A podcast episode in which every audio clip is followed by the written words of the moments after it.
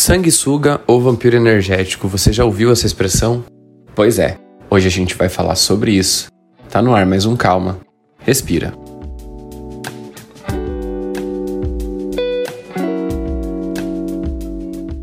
Já tem um tempo que eu tenho me afastado de algumas pessoas.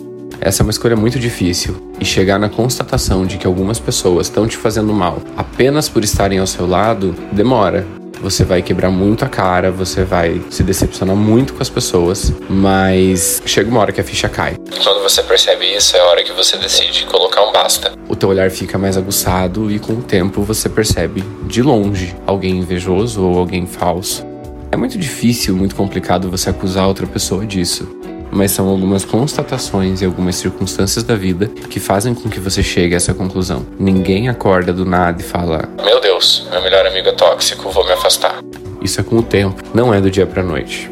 A gente não tem obrigação de permanecer em nenhum tipo de relacionamento, seja amizade, seja relacionamento amoroso e até mesmo com relação à família. Eu não vou ser hipócrita. Família para mim é o mais importante. Mas eu tenho total consciência de que se na minha família eu convivesse com alguém que é sim um vampiro energético e que sim me joga inveja ou tenta sugar a minha energia, diminuir a minha energia, enfim, eu iria me afastar. Uma vez eu ouvi uma pessoa falando que a gente nunca sabe com quem a gente dorme e que a gente nunca conhece de fato quem está do nosso lado. E isso não deixa de ser verdade. A gente tem, infelizmente, observado na mídia relacionamentos que acabam de maneira trágica, relacionamentos de anos. Então, realmente, a gente não sabe quem está do nosso lado.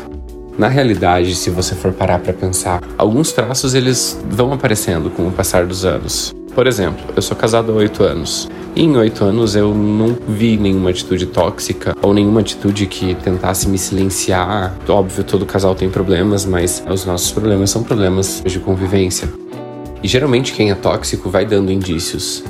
Eu tive algumas, posso dizer muitas, amizades tóxicas e só de uns tempos para cá que eu comecei a identificar e a bloquear. Então tem pessoas que eu não faço questão nem de ver. A pessoa não sabe. Também eu acho que eu não tenho que chegar pra pessoa e falar, ó, oh, você é invejoso, então eu vou me afastar. Até porque isso é uma sensação minha. Então eu só me afastei e eu não faço questão nenhuma de encontrar.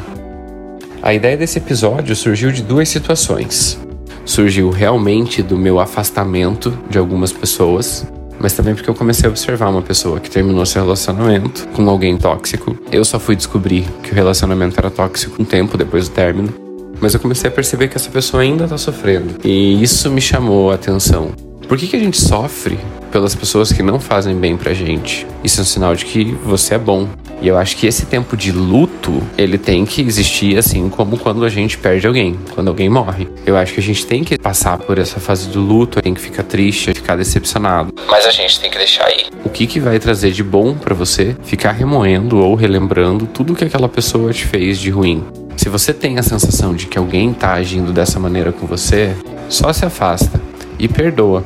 Esse perdão ele não tem que acontecer. Eu já falei isso aqui. Diretamente com uma pessoa.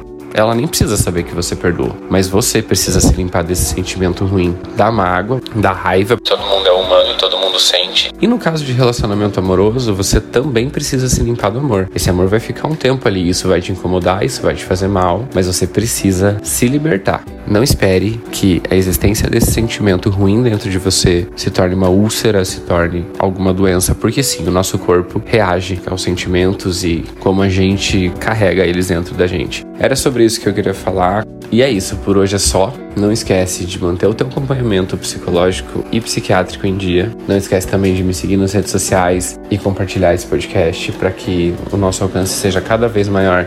Fiquem bem, se cuidem, se bloqueiem energeticamente, se limpem. Axé.